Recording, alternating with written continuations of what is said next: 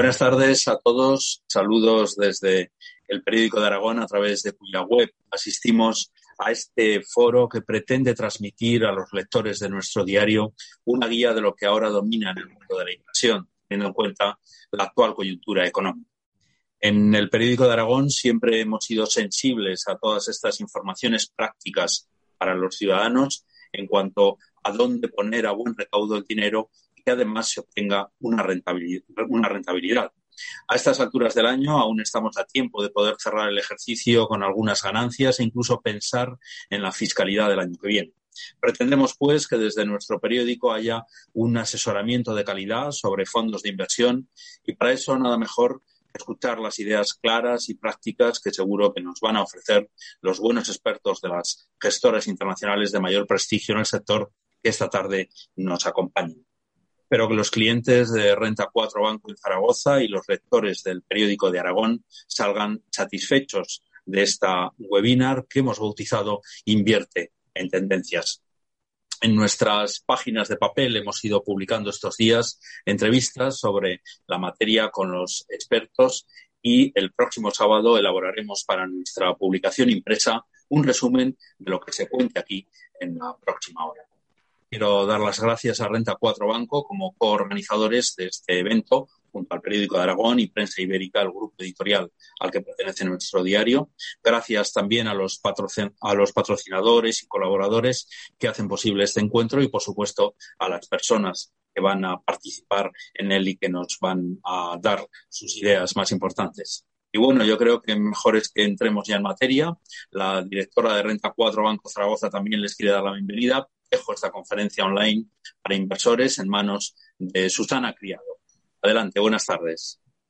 Muy buenas tardes. Eh, por eh, Nicolás, por, bueno, muy, buenas tardes y, gracias por abrirnos las puertas de tu casa. La verdad es que es un auténtico placer, un auténtico honor acercarnos a tus lectores, a vuestros lectores y compartir con ellos, pues, cómo están los mercados y, sobre todo, cuáles van a ser los principales catalizadores de cara a la recta final de este año. Siempre buscando una rentabilidad y siempre intentando comprender en qué invertimos, por qué invertimos, con un carácter totalmente formativo. La verdad es que los mercados financieros llevan un año espectacular esta mañana echaba un vistazo a cuánto han subido los principales índices. Los americanos no hacen más que marcar récord tras récord con subidas de doble dígito. El Eurostock 50, que agrupa las 50 valores eh, cotizadas más importantes de Europa, lleva una subida en el año, desde enero del 17 y pico por ciento, y el IBEX 35, algo más rezagado, gana el año algo menos del, del 8 por ciento, ahora muy penalizada por el sopapo este que le han dado a las eléctricas. Pero bueno, nosotros vamos a mirar un poquito más allá, vamos a mirar los mercados con un enfoque de tendencias y lo vamos a hacer enseguida con cuatro gestoras internacionales. Pero antes voy a saludar ya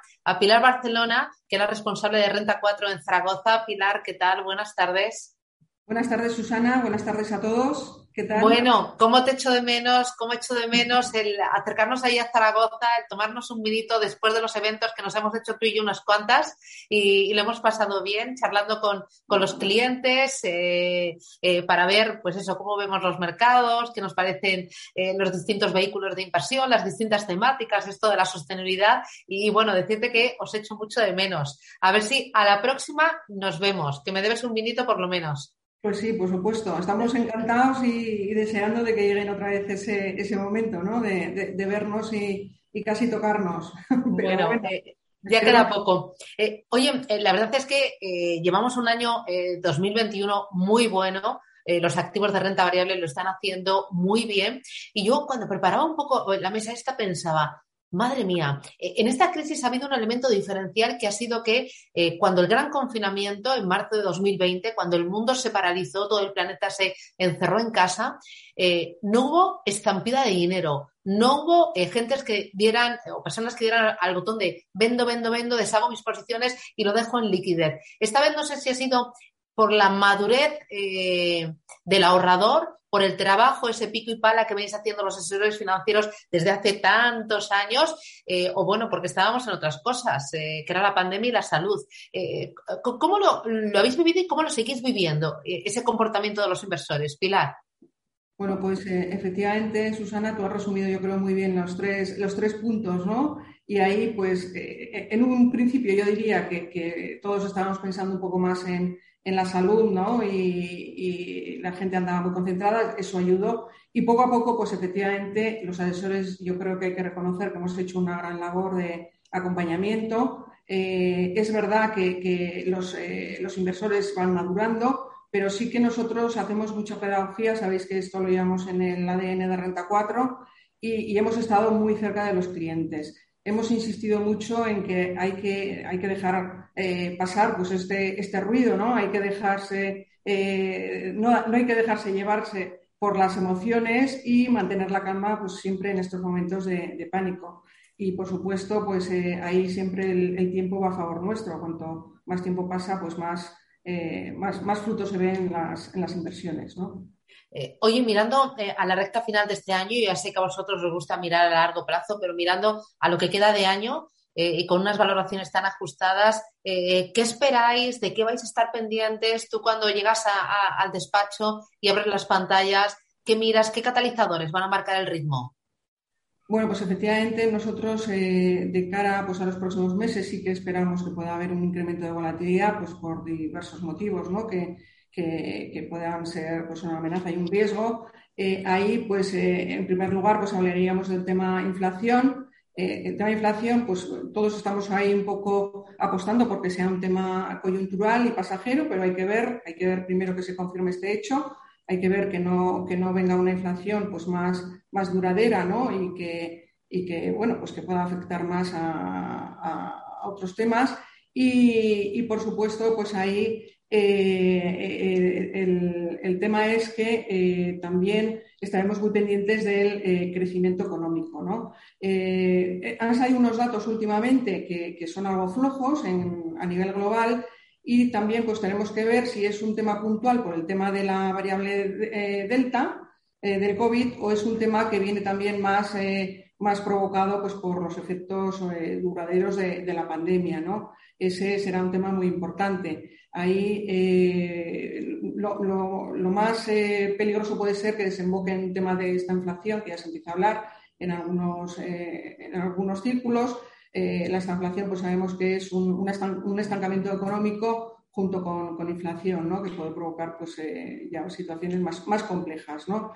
Y por otro lado también pues esperan en las próximas semanas esperan que empiecen a publicarse resultados de compañías ahí pues sí que esperamos algún, algún profit warning de algunas compañías, es decir, alguna revisión de beneficios a la baja, eh, con lo cual pues también podría, como decimos, pues incrementar la, volatilidad de los mercados.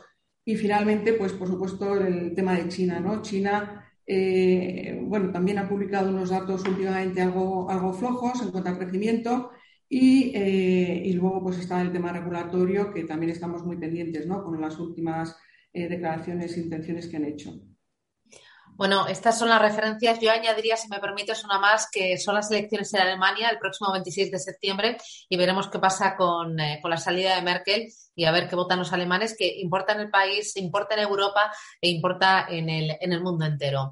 Pilar, muchísimas gracias. Te invito a quedarte con nosotros en, en este pequeño encuentro en el que vamos a hablar de tendencias, de temáticas de invasión. Enseguida les voy a presentar a los invitados eh, que me van a acompañar y, bueno, hemos optado por eh, elegir temáticas o tendencias de invasión, porque parece que este año, si uno no tiene una temática en su cartera, está fuera de juego. Y hay muchas dudas que nos surgen. ¿Por qué una temática? ¿Qué aporta una temática a una cartera más global? Eh, una temática significa siempre invertir en largo plazo. ¿Cómo seleccionan las compañías? Oye, entre toda la gama de temáticas, ¿cuál puedo seleccionar o cuál me conviene a mí más?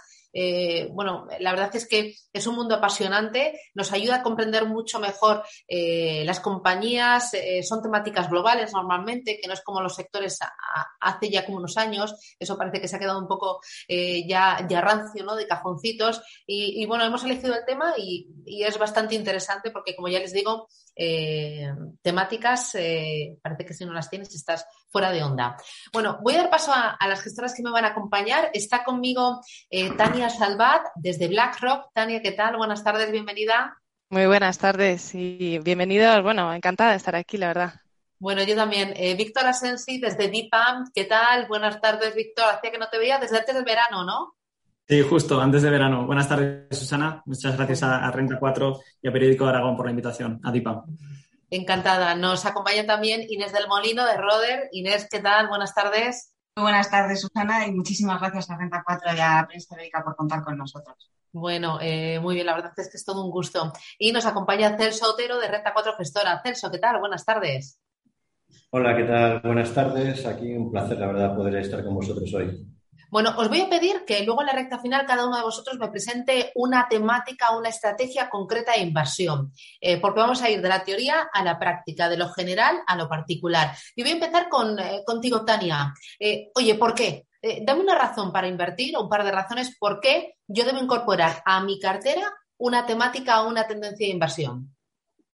Pues mira, Susana, yo te digo que si me dejas que te dé tres razones muy sencillas y ponerte algunos ejemplos, yo creo que así ayudaremos a que eh, todos los conectados lo entendamos un poquito mejor. Mira, primero porque al ser cambios estructurales que están cambiando el mundo que nos rodea, ofrecen un enfoque de largo plazo y por tanto menos cíclico. La segunda, porque es una inversión intuitiva. Como tú decías, son tendencias tan relevantes que las reconocemos y son fáciles de entender que son muy cercanas para el inversor. Y la tercera, que tienen una orientación de crecimiento y suponen una forma de adelantarnos a cambios y tendencias invirtiendo en compañías que en el futuro serán referentes en la sociedad y en lo económico. desde BlackRock, desde BlackRock, sí, digo, por poner algún ejemplo, desde BlackRock en concreto hemos identificado cinco megatendencias que yo creo que a todos nos sonarán. El primero, el cambio climático y la escasez de recursos. Y aquí, por poner un ejemplo, se prevé que para el año 2050 el 50% de la energía mundial provenga de fuentes solares y eólicas frente a un 7% en el año 2015. La segunda, el cambio demográfico y social. El hecho de que el segmento de la población mayor de 60 años va a ser cada vez superior y, bueno, esta mayor longevidad y en nuestro nuevo estilo de vida, pues va a revolucionar la medicina y los hábitos de consumo. Yo creo que ya lo vemos. La tercera, el poder económico cambiante y ese rápido crecimiento de la fortaleza y solidez de países emergentes como India o China. Yo creo que a nadie se le escapa. La cuarta, la rápida urbanización, el hecho de que cada vez somos más eh, y seguirá aumentando el número de personas que viven en ciudades y esto pues va a cambiar la forma que tenemos de estructurar el crecimiento y el desarrollo de, de nuestras ciudades. Y por último, el avance tecnológico que yo creo que es eh, la megatendencia que más eh, afecta a las anteriores y que más eh, evolución ha experimentado en los últimos años. Y aquí os dejo quizá un, último dato, que es que ya se prevé que este año la mitad de la población mundial esté conectada a Internet. O sea, yo creo que algo que, bueno, que, está presente desde luego en nuestras vidas. me has dado tres argumentos. Dame, Víctor, otro par de argumentos, otros tres argumentos para invertir en megatendencias. Sí, pues bien, Susana, como tú has dicho, ¿no? vamos a ir esta tarde de la teoría a la práctica. Si uno busca lo que es una megatendencia, una tendencia, lo busca el significado, ¿no? Es hacia dónde se dirige la, la, sociedad a largo plazo debido a unos cambios eh, de consumo o cambios tecnológicos o cambios de producir eh, a largo plazo, ¿no? bueno, a largo plazo no, que duran el tiempo. Eh, entonces, invertir en tendencias tiene ese crecimiento, más que un crecimiento por encima de la media, por ejemplo, que pueda crecer el, PIB mundial, ese crecimiento, esa aceleración, es, digamos, ese viento de cola favorable estructural, como decía Tania, que, va a empujar ¿no? al inversor a, tener ese crecimiento en los resultados empresariales, eh, estar bien posicionado, como dicen los ingleses, en el sweet spot, eh, y viene también llevado ese crecimiento con buenos márgenes de esas empresas que están bien posicionadas en esas megatendencias, que luego iremos desvelando. Así que crecimiento, aceleración de los beneficios empresariales eh, eh, es clave para estar bien invertidos. Vale, por lo que, hay argumentos, el largo plazo es muy importante, pero hay numerosas megatendencias o numerosas temáticas. Tania ha anclado cinco, pero yo sé que hay muchas más porque he escuchado hablar hasta de temáticas relacionadas con las pensiones. Y luego ya, por ejemplo, en temas de energías renovables, luego hay un montón de subtemáticas, o en temas de tecnología también hay un montón de subtemáticas. ¿Cómo sé yo, Inés, la que a mí me va bien para complementar esa cartera? Pues mira, Susana, em, la verdad es que esto es como qué color es el que más me favorece o cómo voy a saber yo eh, qué mercado tengo que tener en mi cartera.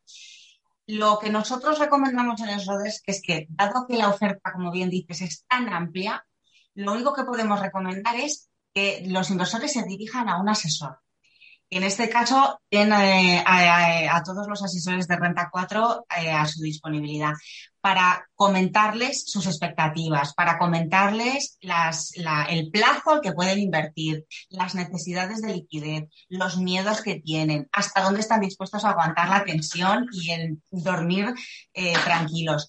Todo eso se lo tienen que trasladar a su asesor. Y su asesor es el que dirá, bueno, pues con esas cartas que me das, la, jugada que podemos hacer es coger esta tendencia o esta otra o, la de más allá. ¿Por qué? Porque como eh, has comentado, temáticas existen infinitas y de todo tipo de activos. Es decir, no todas las temáticas son renta variable y son cambio climático o son coches eléctricos. Es que tenemos temáticas prácticamente eh, para cualquier tema que se nos ocurra. Y casi todas cumplen el que son eh, estrategias de inversión que nos proyectamos a largo plazo, con lo cual nos van a ayudar a invertir a largo plazo y no al mes que viene o a dentro de dos meses.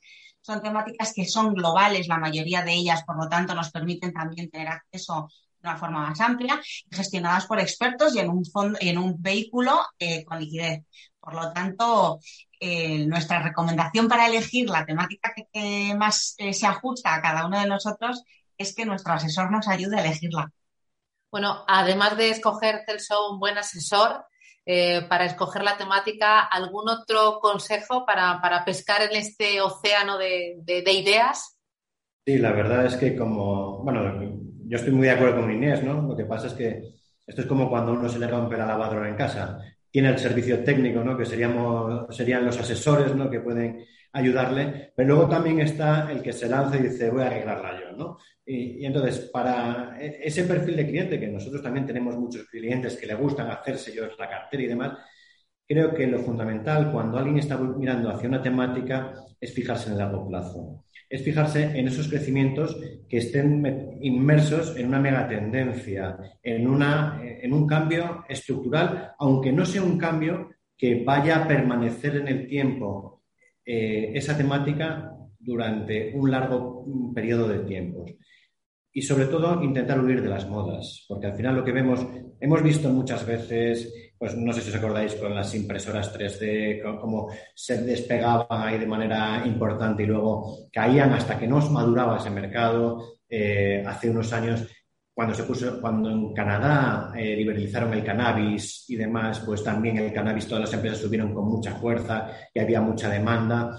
Eh, y eso puede ser un gran riesgo. Por eso creemos que es fundamental fijarnos que las empresas, esas, esas temáticas que nos gustan, estén generando dinero, que sean realidades, para que así evitar caer en trampas de corto plazo y en modas pasajeras. Invertir en temáticas, Víctor, significa siempre invertir con el apellido sostenible. ¿Todas las temáticas son sostenibles?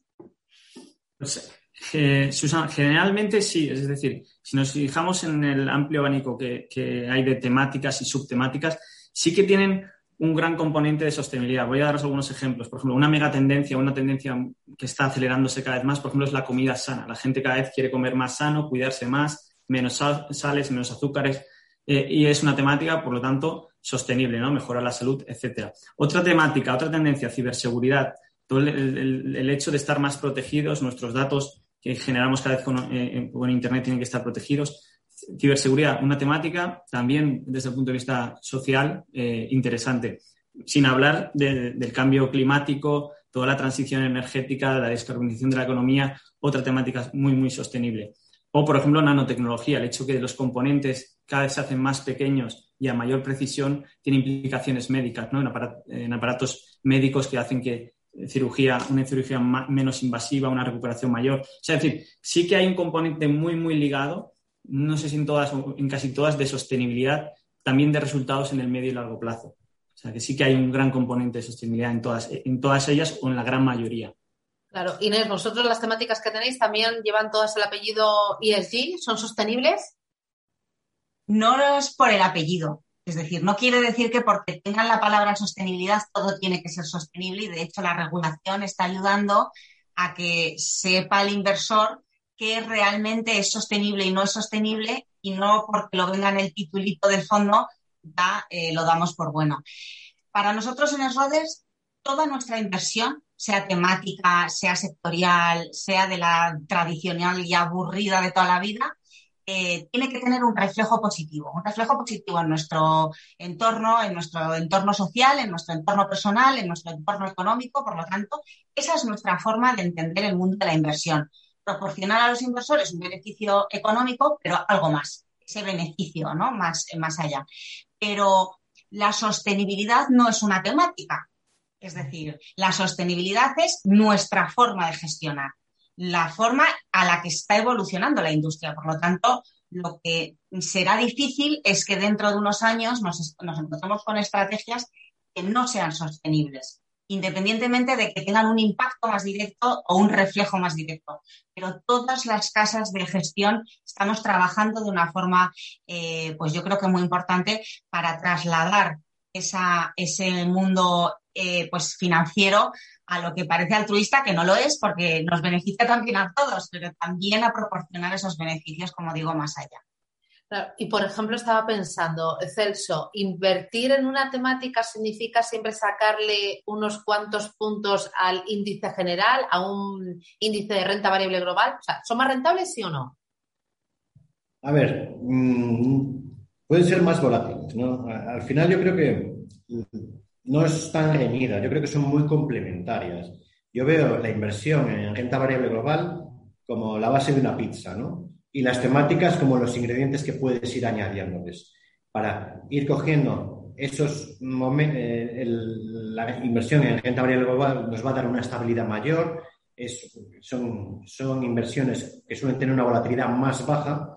Invertir en temáticas muchas veces estás eh, más dependiente de, un crecimiento mucho más elevado que puede dar mayores retornos a largo plazo, pero al, optar a mayores retornos a largo plazo seguramente tengas una volatilidad mayor a largo plazo. Por eso creo que es muy bueno combinarlas en una cartera y no centrar solo en unas determinadas temáticas donde nos podemos llegar a algún susto en el corto plazo. Claro, es que también entiendo que muchos ahorradores a lo mejor piensan, viendo lo bien que se han comportado algunas temáticas en el pasado, como temas de renovables o como es, eh, temas de tecnología, que dirán, bueno, la temática me va a aportar más, eh, voy directamente a por ella, ¿para que irme a un fondo de renta variable global si ya las temáticas son globales, ¿no? Bueno, para nosotros la inversión temática se trata de comprar disrupción y también creemos que las empresas disruptivas eh, por sí sí que deberían disfrutar de un crecimiento de beneficios por encima de la media a largo plazo y por tanto sí ofrecer un rendimiento superior al de la renta variable global. Eso es eh, partir de esa base. Además, eh, para nosotros sí que pueden ser especialmente interesantes para los inversores porque este tipo de compañías tienden a crecer independientemente del ciclo económico y, por tanto, pues también pueden actuar como una especie de cobertura de nuestras carteras. Ahora bien, eh, también decir que tenemos que saber que no todos los fondos temáticos son iguales, no se puede meter todo en el mismo saco y creemos que es necesario pues ese sólido proceso de análisis y construcción de carteras, que es donde BlackRock eh, destaca y que queda patente también los buenos retornos en nuestra plataforma. Y además pensamos que es fundamental enfocarse en esos verdaderos de cada tema, porque habrá ganadores y perdedores y por eso siempre estructuramos nuestros fondos para beneficiarnos de, estos verdaderos impulsores, consiguiendo esa exposición que creemos que es pura a las temáticas que invertimos. Pero sobre todo, eh, yo creo que se ha dicho y es muy importante que, hoy todos recordemos que al final sí que son desarrollos que van a cambiar el mundo en el, en el largo plazo de forma estructural y, eh, bueno, pues yo creo que la paciencia y la toma de decisiones bien informada van a ser fundamentales. Es decir, que hacer ese timing de mercado con, este tipo de inversiones quizá no es eh, la mejor opción de inversión decía yo al principio que el, eh, quien no incorpora una temática en cartera parece como si estuviera fuera de juego, ¿no? Que ya tiene una cartera un poco rancia, un poco arcaica. Eh, no sé si existe una burbuja de temáticas. Eh, nos hemos pasado ya de frenada, vosotros en ofertarlas y nosotros en, como inversores, en aceptarlas y comprarlas porque las entendemos y son fáciles de, de incorporar. Inés, eso Inés. Eh, pues mira, Susana, nosotros en eso creemos que no solamente no hay una burbuja, sino que irán saliendo más temáticas. ¿Por qué? Porque hace casi 12 o 13 años eh, hablábamos de cambio climático y mm, tampoco le hacíamos mucho caso. De hecho, nosotros teníamos una cartera y tampoco era algo de lo que hablásemos mucho con los inversores, nadie se preocupaba demasiado y de repente el problema, porque el cambio climático es un problema que tenemos presente, va, va avanzando, se nos va poniendo delante y es cuando todo el mundo dice, madre mía, si además de ser un problema se le puede sacar provecho y podemos tenerlo como, como una oportunidad de inversión.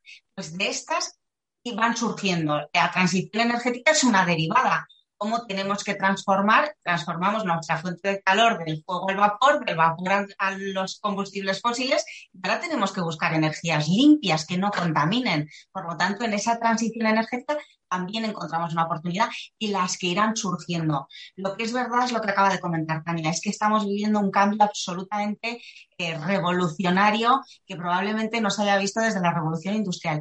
Y todo eso lo que hace es que nos surjan nuevas temáticas que podemos categorizar como una temática que tiene que ser algo en lo que podamos invertir con carácter global y con carácter largo plazista y nosotros intentaremos proporcionárselo a los inversores en un vehículo fondo de inversión bajo otro nombre o otra temática, ¿no?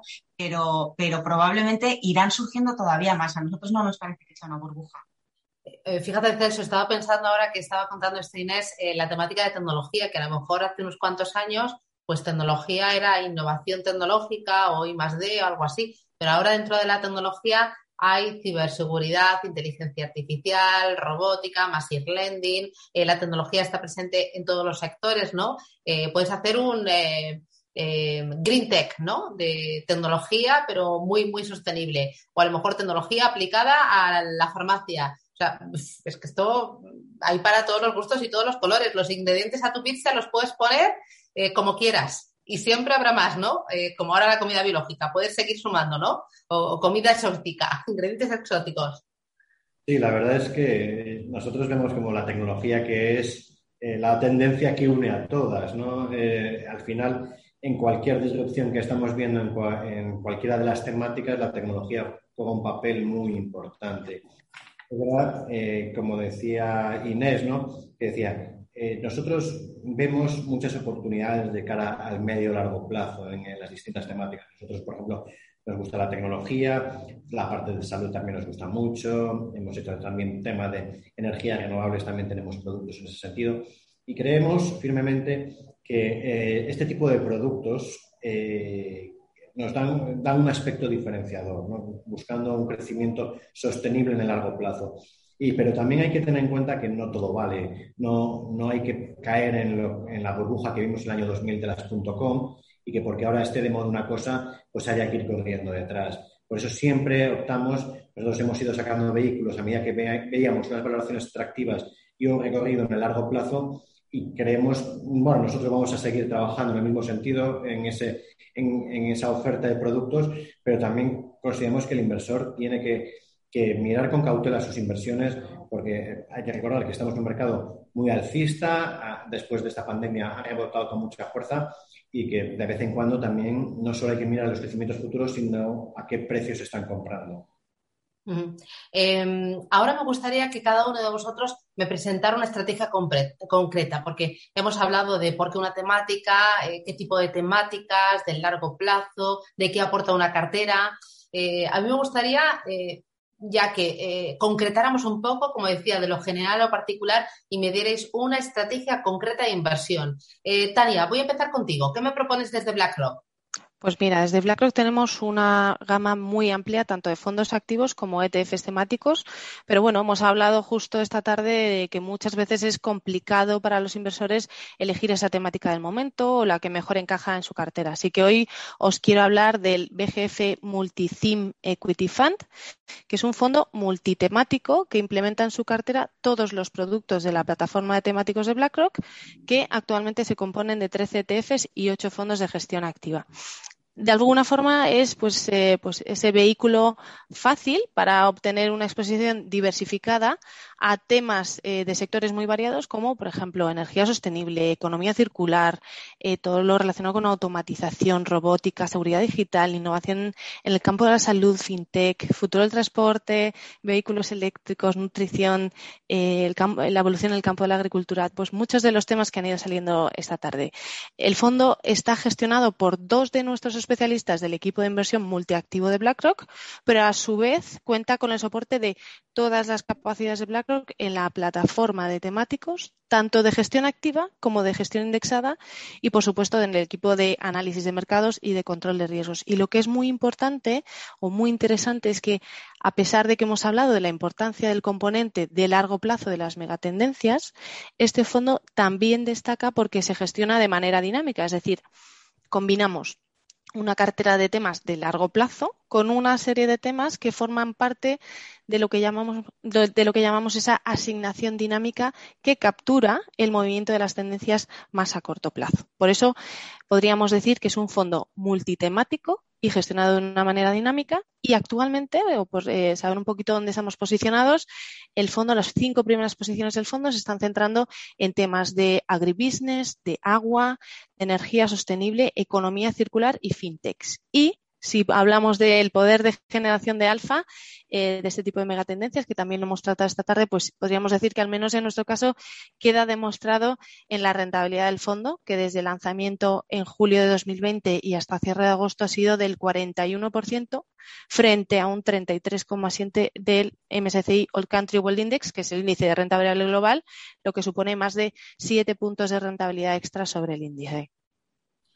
Me hablabas de algo muy novedoso que es la combinación de gestión pasiva y gestión activa dentro de una misma estrategia de inversión. Eh, ¿Cómo lo implementáis eso en la cartera? ¿Cómo, ¿Cómo, lo hacéis? Porque me parece, o sea, la verdad es que es la primera vez que me encuentro con una, con una estrategia de, esta, eh, de este tipo, Tania. Pues mira, desde BlackRock ofrecemos ambas opciones porque creemos que esto lo que nos permite es responder a las, distintas dinámicas en inversión temática. Y aquí os pongo un ejemplo. Si contamos con un universo de inversión muy grande, donde se presupone que puede haber diferencias en el comportamiento de las compañías o que, por ejemplo, sean objeto de salidas a bolsa, ahí sí optaríamos por una estrategia de gestión activa con el fin de generar alfa dentro del universo de inversión.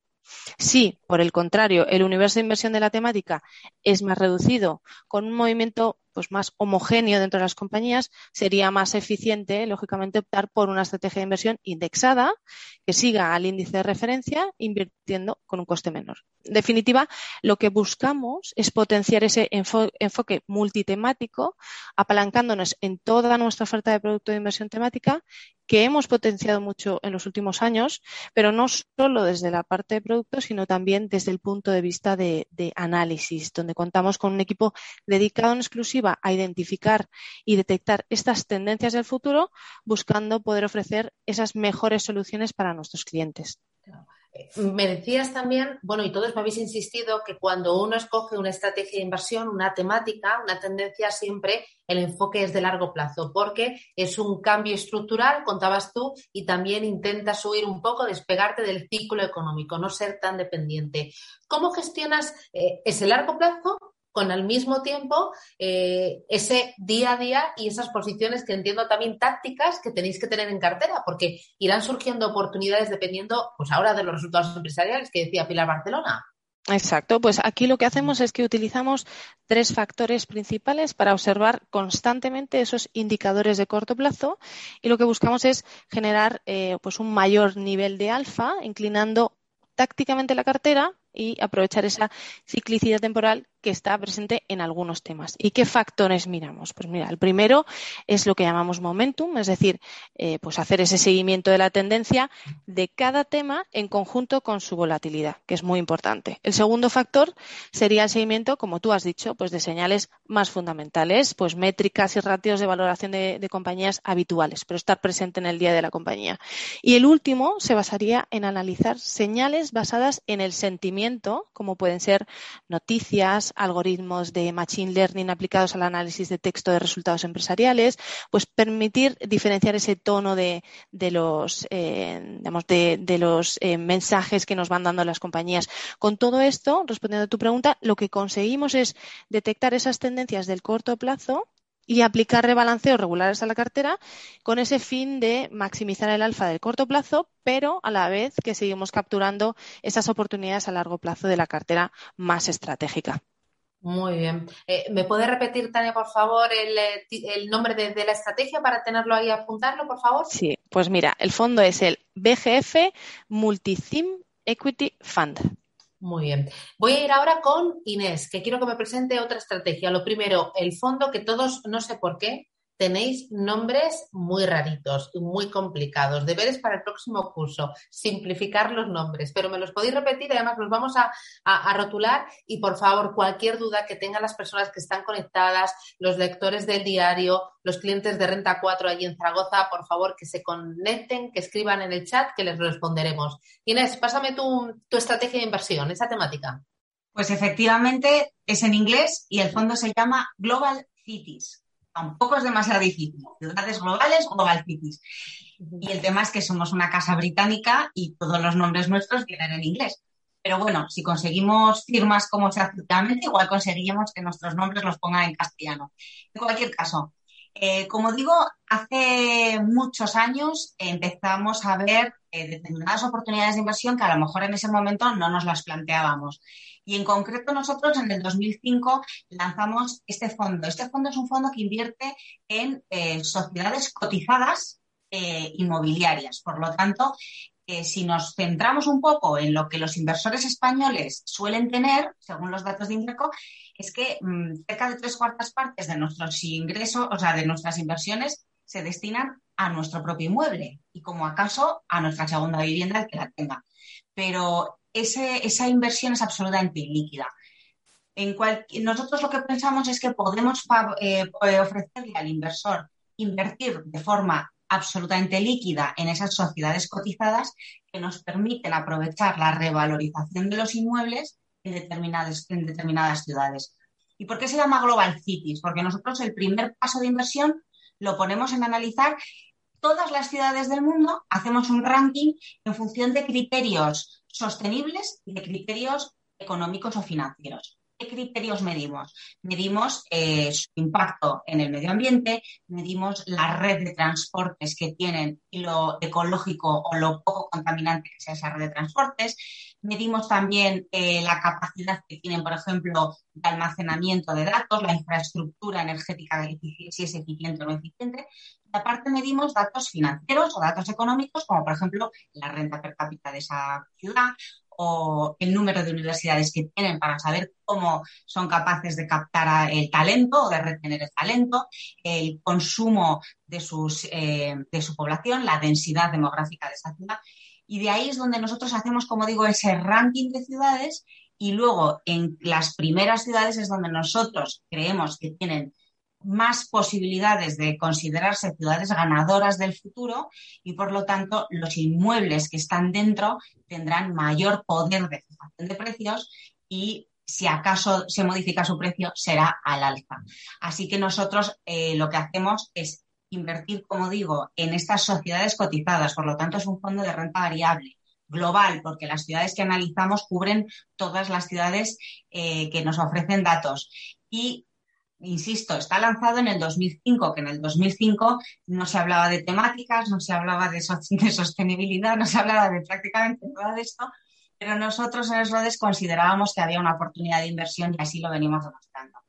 Me parece que es importante también destacar del fondo mm, lo que hemos comentado en una de, las partes de la, charla ha sido eh, si todo era sostenible simplemente porque nos lo digan y lo que se ha mencionado es que la regulación nos está ayudando a entender qué es sostenible y qué no lo es. Y para eso nos han eh, bueno, sugerido a las gestoras que categoricemos nuestros productos bajo el artículo 6, el artículo 8 o el artículo 9 en función de si son fondos que no integran criterios de sostenibilidad, que sí integran criterios de sostenibilidad o que tienen un impacto directo sobre alguno de los objetivos de desarrollo sostenible de la ONU. Pues bien, este fondo Global Cities, es artículo 9, es decir, tiene un impacto directo sobre uno de los objetivos de desarrollo sostenible que fijó la ONU en el 2006.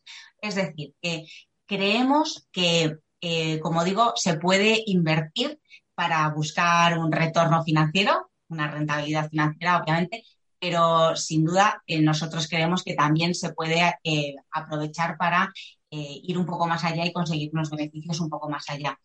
Así que eh, me parece que dentro de todas las temáticas, eh, a cualquiera no se le escapa que nuestro entorno, nuestras ciudades, nos siguen ofreciendo un, gran número de oportunidades de inversión y sobre todo esas ciudades ganadoras. Eh, cuando hablas de esas ciudades ganadoras, ¿estamos hablando siempre, Inés, de ciudades que están en países desarrollados? Bueno, es verdad que mm, o sea, muchas de las ciudades que salen más arriba en el ranking, como digo, son ciudades desarrolladas porque eh, tienen más eh, facilidad para que salgan bien en todos los parámetros que nosotros medimos. Pero no nos olvidemos que, por ejemplo, en Asia hay 300 ciudades con más de un millón de habitantes, que en Estados Unidos solo hay 10 ciudades con más de un millón de habitantes y en la Unión Europea solo hay 18 es decir, Hong Kong, Singapur. Tenemos muchas ciudades eh, en países emergentes que eh, nos ofrecen también un potencial de crecimiento increíble y, por supuesto, nosotros las tenemos en cuenta. ¿Y alguna ciudad española que esté en, en el fondo de inversión, en ese fondo, alguna?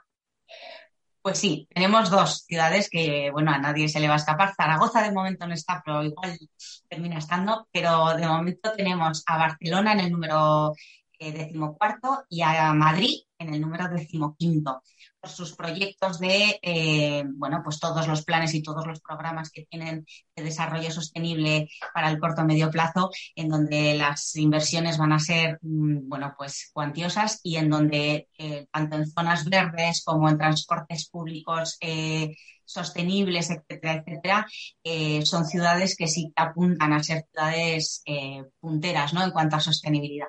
Muy bien. ¿Me puede repetir el nombre del fondo, Inés, por favor? Por supuesto. El Schroders ISF Global Cities.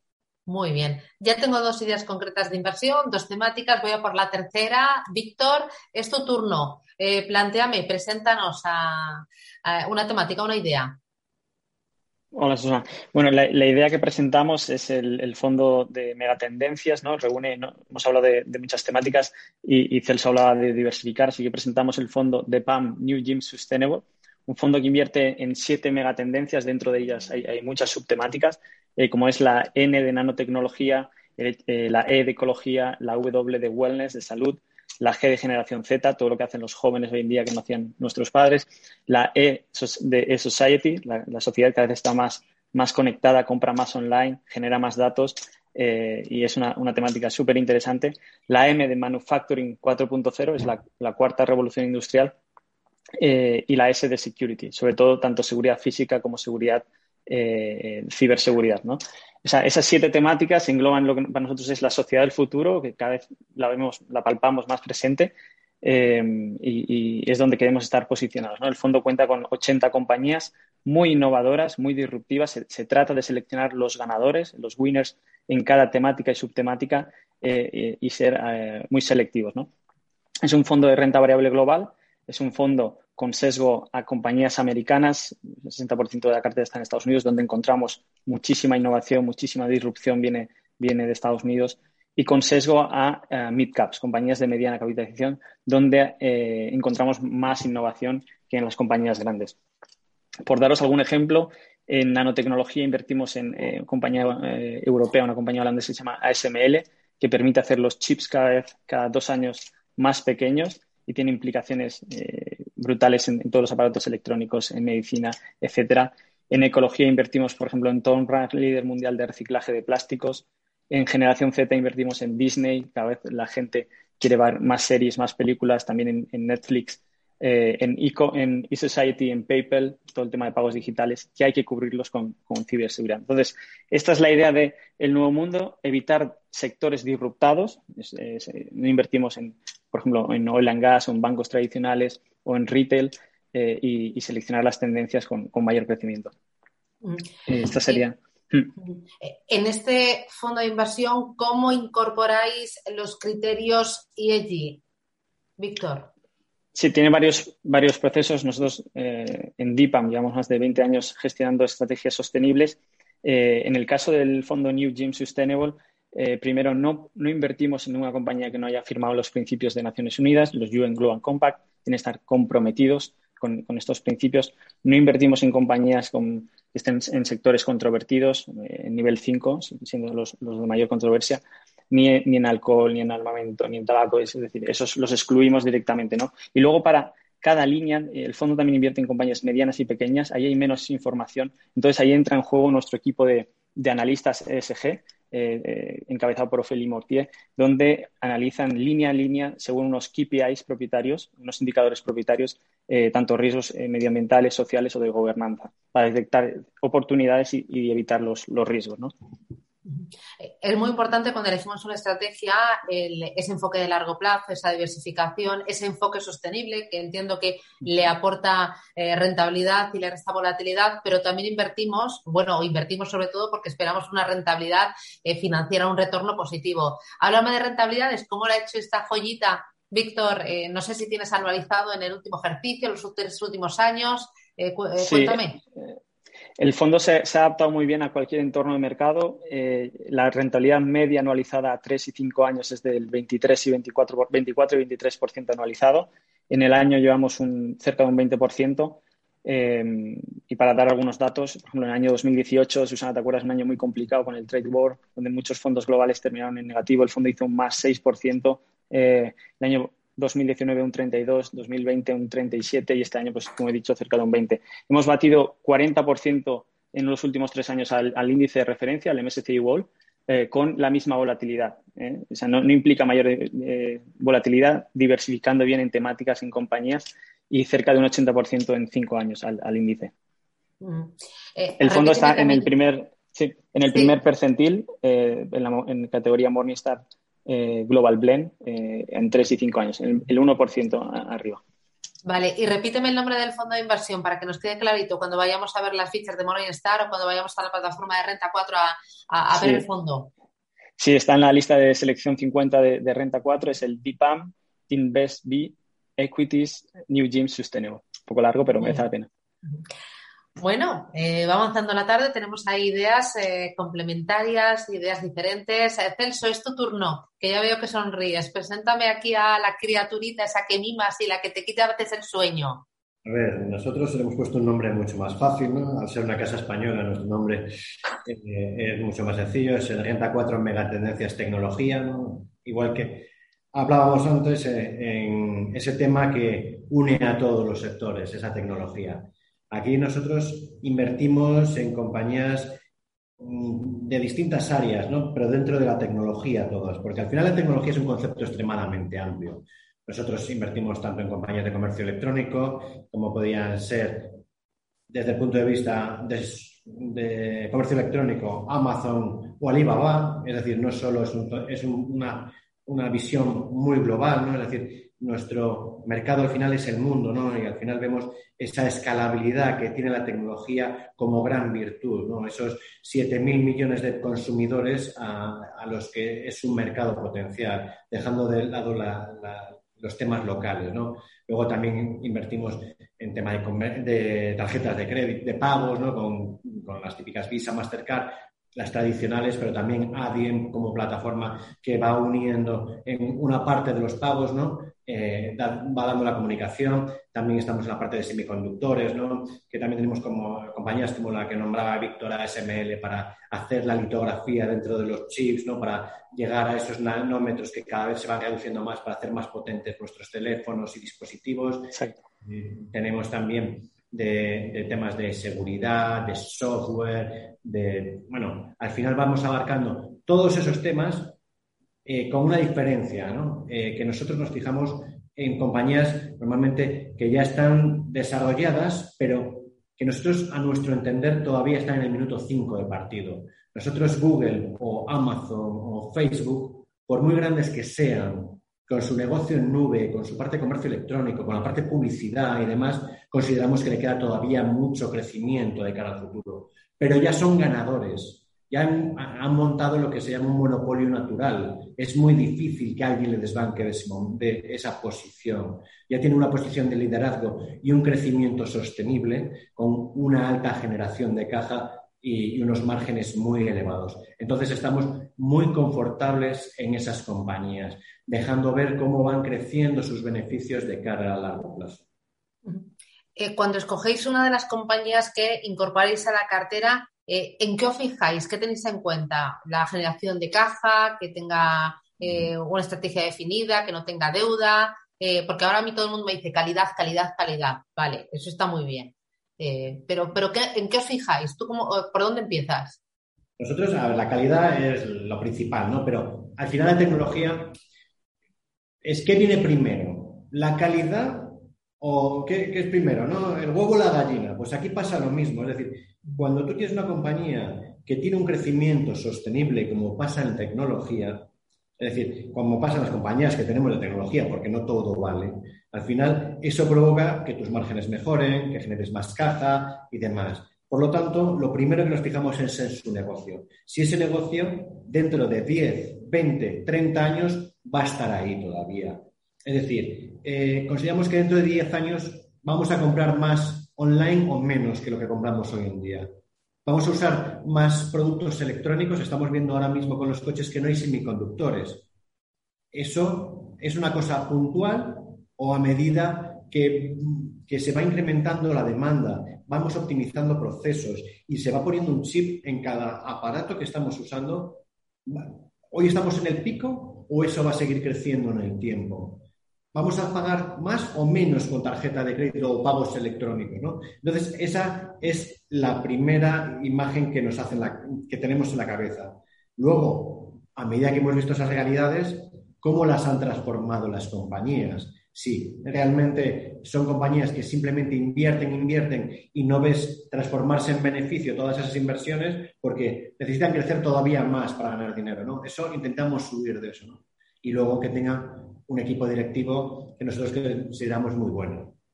Eh, oye, eh, hablabas de la tecnología y la verdad es que eh, yo no me imagino ya la vida, no sé, sin Google, sin Internet, sin WhatsApp. Bueno, yo estoy convencida de que la primera necesidad del ser humano ahora es tener la batería cargada. puede que no uses el móvil todo el día, raro, pero necesitas saber que está, la, está operativo, ¿no? Y en cuanto uno se lo deja en casa, o bueno, a mí me lo robaron hace poco, bueno, pues un caos. Solo pienso en eso, recuperar mi móvil, ya está. Eh, eh, que, tiene la tecnología más allá de esa, eh, de lo que son las comunicaciones, de lo que es el, el móvil.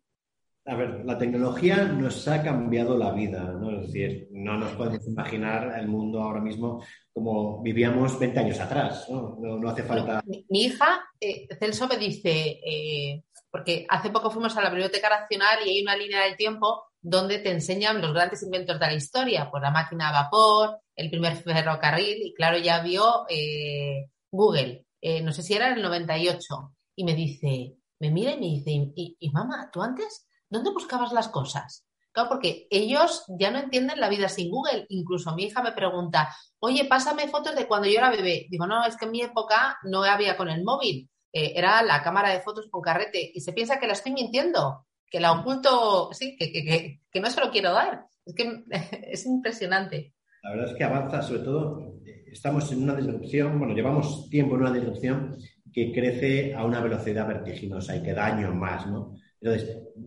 aquí hay dos puntos de vista. Ese cambio tan sustancial que hemos visto en la sociedad como tal, y luego también en la parte económica, ¿no? Porque si comparamos eh, cualquier empresa tecnológica, hablábamos antes de pagos, las tarjetas de crédito que ya llevan mucho tiempo con nosotros, con una empresa que se dedica a hacer zapatillas, es decir, eh, tú para llegar al consumidor, pues tienes que poner el punto de venta, fabricar esa zapatilla, eh, tienes unos costes intrínsecos, con lo cual el apalancamiento operativo que tienes es mucho más bajo. Eh, tú si tienes una tarjeta de crédito, hoy haces 10 compras y mañana haces 20 y esa diferencia es puro beneficio para los proveedores de pagos, ¿no? Entonces, en el tema empresarial también, financieramente, estas compañías suelen tener una ventaja clara sobre las industrias tradicionales.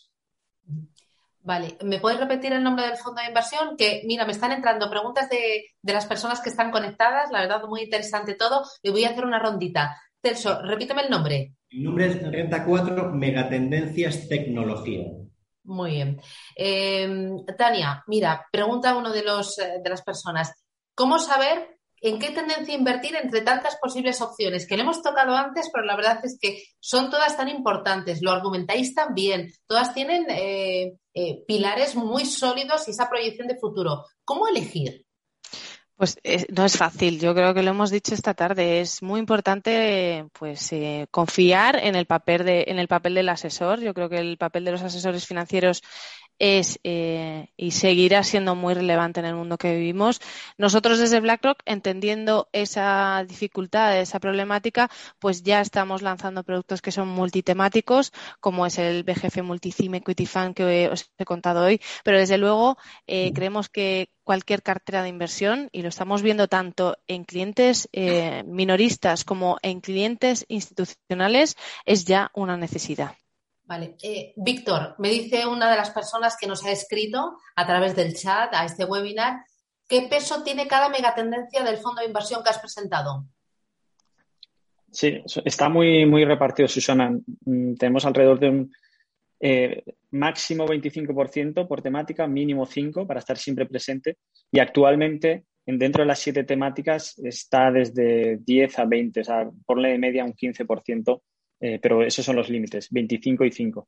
¿eh? vamos cambiando según la circunstancia del mercado. Por ejemplo, cuando hubo 2018 la corrección en semiconductores, nanotecnología sufrió un poco, entonces aprovechamos para comprar, eh, por ejemplo, Monolithic Power System, una compañía americana de, semis. O sea, intentamos, eso es lo que, lo que permite tener un fondo multitemático, poder aprovechar las, las circunstancias de mercado.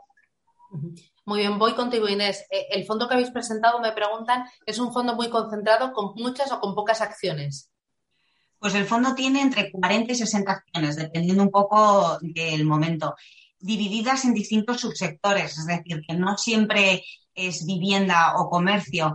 Eh, con el 2020, con la pandemia y todo el mundo cerrado, pues las oficinas eh, perdieron un poco su atractivo. Por ejemplo, en cambio, hemos visto cómo gana mucho atractivo y yo creo que ahí todo el mundo me va a dar la razón, el almacenamiento, es decir, cómo no necesitamos trasteros y las casas cada vez son más, son más chiquititas y cada vez tenemos más trastos. Por lo cual, el universo del almacenamiento es importantísimo y el almacenamiento de datos también, porque cada vez somos más generadores de datos en nuestros dispositivos y todo lo que sea tener una nube o lo que eh, queramos pensar eh, para guardar toda esa, esa tecnología también nos parece una gran oportunidad. Así que eso, entre 40 y 60, pero abarcando muchos subsectores. Muy bien. Y Celso, la última para ti. Eh, pregunta una de las personas que nos ha escrito qué exposición tiene la estrategia que has presentado a China y a los mercados asiáticos? Pues, a ver, en China tenemos aproximadamente el 15% de nuestra cartera en inversión directa allí. Eh, es, la parte que más rentabilidad nos ha delegado debido a las caídas en estos últimos meses, ¿no? Pero nosotros consideramos la parte de China eh, es que es un mercado apasionante, ¿no? Es decir, poder concentrar más de mil millones de consumidores en una sola región donde tienen prácticamente una situación totalmente cerrada, le vemos un, un potencial de crecimiento muy elevado. Y sobre todo porque también eh, se ven beneficiados por esas construcciones. Eh, hablábamos antes de ciudades, ¿no? De más de un millón de habitantes, ¿no? Entonces, China eh, se lleva la palma, básicamente, de todas esas megaciudades, ¿no? Y por poner un ejemplo en un sector en concreto, vemos la comida de domicilio aquí, ¿no? Que vemos cómo las empresas para ganar dinero, lo que es eh, todo Just Eat, eh, Takeaway, todas esas compañías, pues necesitan que el repartidor pueda hacer la mayor cantidad de viajes en el tiempo. Cuanto más horizontal es una ciudad, pues es más difícil ganar dinero. En esas ciudades que son mucho más verticales, con grandes rascacielos, pues ahí eh, la capacidad de, envío por hora se incrementan de manera muy significativa y los retornos crecen también de forma significativa. Con lo cual, ahí seguimos viendo mucho potencial, aunque sí que podamos ver momentos de volatilidad en el corto plazo. Bueno, estamos a punto de terminar y para concluir, ya sabes que a mí me gusta pues que me diese un titular para que las personas que se han conectado se lo lleven y cada vez que se acerquen a una temática, se acerquen a su asesor de, Renta 4 o a la plataforma, pues lo tengan presente. Eh, Víctor, eh, un titular de cierre. Bueno, invertir en, megatendencias es un, es un más, es un deber, pero siempre de una forma eh, diversificada, diría yo. Vale, eh, voy Inés, eh, dame titular. Pues que tenemos que buscar una rentabilidad económica, un retorno financiero, pero acostumbrémonos a buscar también un beneficio más allá de eso. Tania.